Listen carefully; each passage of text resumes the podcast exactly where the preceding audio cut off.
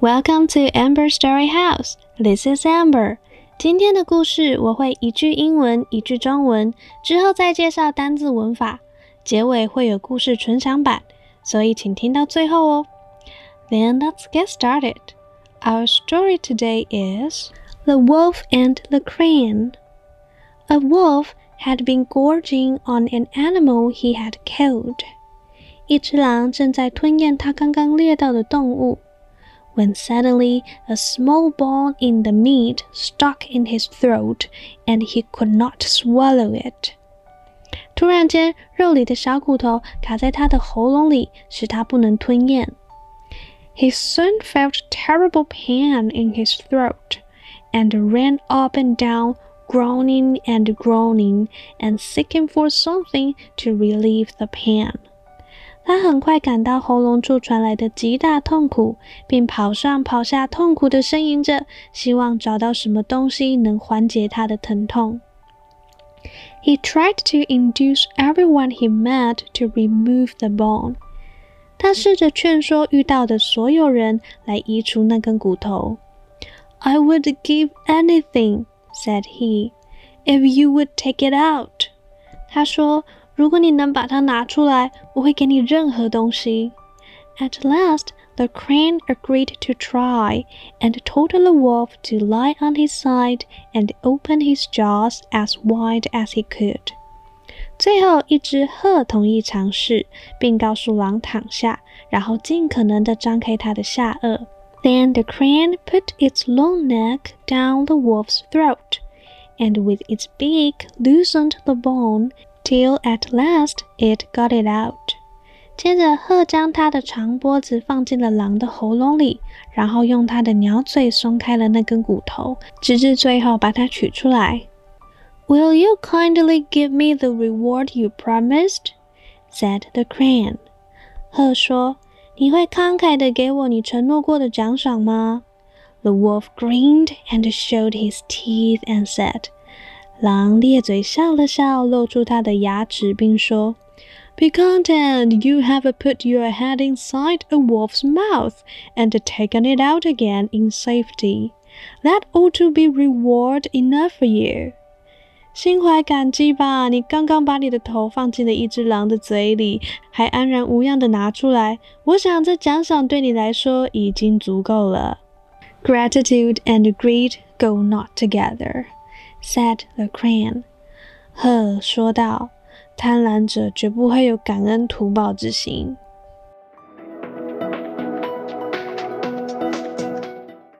Vocabulary Number one, gorge, 狼吞虎咽。原文：A wolf had been gorging on an animal. 例句 if you gorge yourself on snacks like that, you won't be able to finish your dinner later. 如果你这样子狼吞虎咽，一直吃点心零食的话，你等会就没办法吃完你的晚餐了。If you gorge yourself on snacks like that, you won't be able to finish your dinner later. Number two, stick. 过去式 stuck 是指黏住、卡住的意思。 原文：A small bone stuck in his throat。例句：My car stuck in the mud。我的车子卡在泥巴里了。My car stuck in the mud。Number three, swallow，吞下。原文：He could not swallow it。例句：She put the cake in her mouth and swallowed it whole。她把蛋糕放在嘴里，然后 全部吞下。She put the cake in her mouth and swallowed it whole. Number four, pain. pain 我们常常会搭配 relieve 或者是 ease，代表去舒缓、缓解痛苦，所以 pain 就是痛苦的意思。原文：He soon felt terrible pain. 例句：You can take the medicine to ease the pain. 你可以吃点药 来减缓痛苦。You can take the medicine to ease the pain. Number five, groan，痛苦的呻吟。例句：He collapsed, groaning with pain. 他崩溃了，并痛苦地呻吟着。He collapsed, groaning with pain. Number six, seek 寻求，原文 seek for something to relieve the pain. 例句 He has been actively seeking jobs recently. 他最近一直都很积极的在寻找工作。He has been actively seeking jobs recently. Number seven, induce 劝说。原文 He tried to induce everyone he met. 例句 Nothing could induce me to leave my room. 没有什么能够劝说我离开我的房间。Nothing could induce me to leave my room. Number eight, agree 同意。The crane agreed to try. 例句 I can't agree with you more. 我不能再同意你更多了，意思就是我非常的认同你的想法。I can't agree with you more. Number nine, loosen 使什么松开。The crane loosened the bone。或者我们可以用例句 loosen somebody's tongue，就是指打开了话匣子说个不停。tongue 呢就是舌头的意思哦。例如说。A couple of glasses of wine had loosened my tongue, and I told him something that I shouldn't have. 几杯的红酒就让我打开了话匣子，而我就告诉他了一些我不该说的话。One more time. A couple of glasses of wine had loosened my tongue, and I told him something that I shouldn't have. Number 10. Reward 奖赏。原文 Will you kindly give me the reward you promised? 例句 there's a reward for whoever makes it first there is a reward for whoever makes it first. first。Whoever 就是无论是谁，就是 no matter who 的意思哦。OK，eleven grin The wolf grinned and showed its teeth。例句。He jumped when he saw a grinning face at the window. 他看到窗边有个咧嘴笑的脸，跳了起来。He jumped when he saw a grinning face at the window. Number twelve, content 作为形容词就是感恩的意思。原文 be content 是一个祈使句哦。OK，例句 He was content with his work. 他对于他的工作感到满意。 Number thirteen, safety 安全。我们会说 for your safety，为了你的安全起见，然后后面会接一些想要提醒的事项。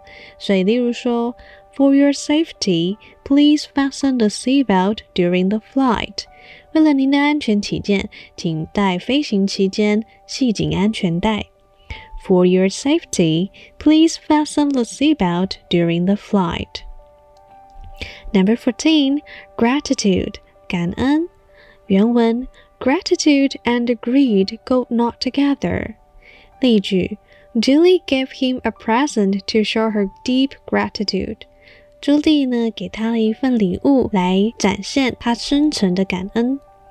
Julie gave him a present to show her deep gratitude. Number fifteen, greed，贪婪。例句 ：You don't really need to have that one. You bought it just out of greed for the discount.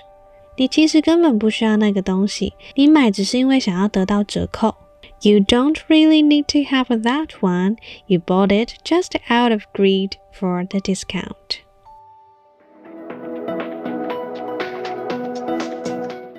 Grammar 今天有五点可以跟你们分享哦。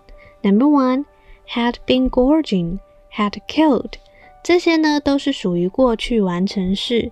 那其实呢，很多同学、很多听众可能会觉得完成式到底是什么东西呀？其实完成式你可以这么想哦，它就是从某个时间点延续了一个状态，或者是过去到现在时间里头的经验表达。啊感觉有点抽象啊，就例如说，He had eaten his breakfast before he went to school。这边就是过去完成式应用的时机。我们今天在讲一个过去的事情，就是 He went to school，他去学校。那在他去学校之前呢，他又做了另外一件事情。这个时间段，我们就常常会用到过去完成式来表达，比我先前故事要开头讲的时间还要更早一点。好，可以再一次哦。He had eaten his breakfast before he went to school. Number two, if 如果作为连接词的用法，它就可以串接两个句子。例如说，Let me know if you need my help，让我知道如果你需要我的帮忙的话。那这个 if 也可以放最前面哦。If you need my help, just let me know。如果你需要我的帮忙，就请告诉我。OK，两个都可以。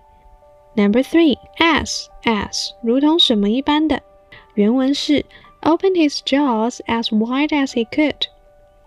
我们常听到的是 as soon as possible，就是尽可能快的。例如说，Please reply me as soon as possible，请您尽快的回复我。那我们还有另一种用法哦，as far as I am concerned，就我而言。例如说，as far as I am concerned，learning new things makes me happy。 就我而言，学习新事物使我感到快乐。As far as I'm concerned, learning new things makes me happy. Okay, number four, ought to. 其实它的意思就像 should 应该一样。例如说，We ought to be polite to others. 我们应该要对其他人有礼貌。We ought to be polite to others. Number five, enough. Enough 呢，我们会加上形容词，通常放前面。例如说，That's good enough，这样子就够好了。那如果我要说足够的什么东西，那当然就可以后面加名词喽。例如说，He doesn't have enough money，他并没有足够的钱。那我们也可以把它作为一种表示我已经受够了、足够了、够了、助手的概念的时候的用法。例如说。Enough, I've had it. 够了，我受够了。Enough, I've had it. Okay.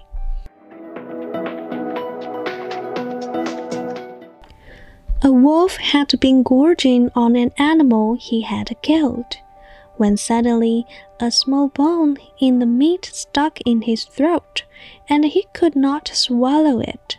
He soon felt terrible pain in his throat and ran up and down, growling and groaning and seeking for something to relieve the pain.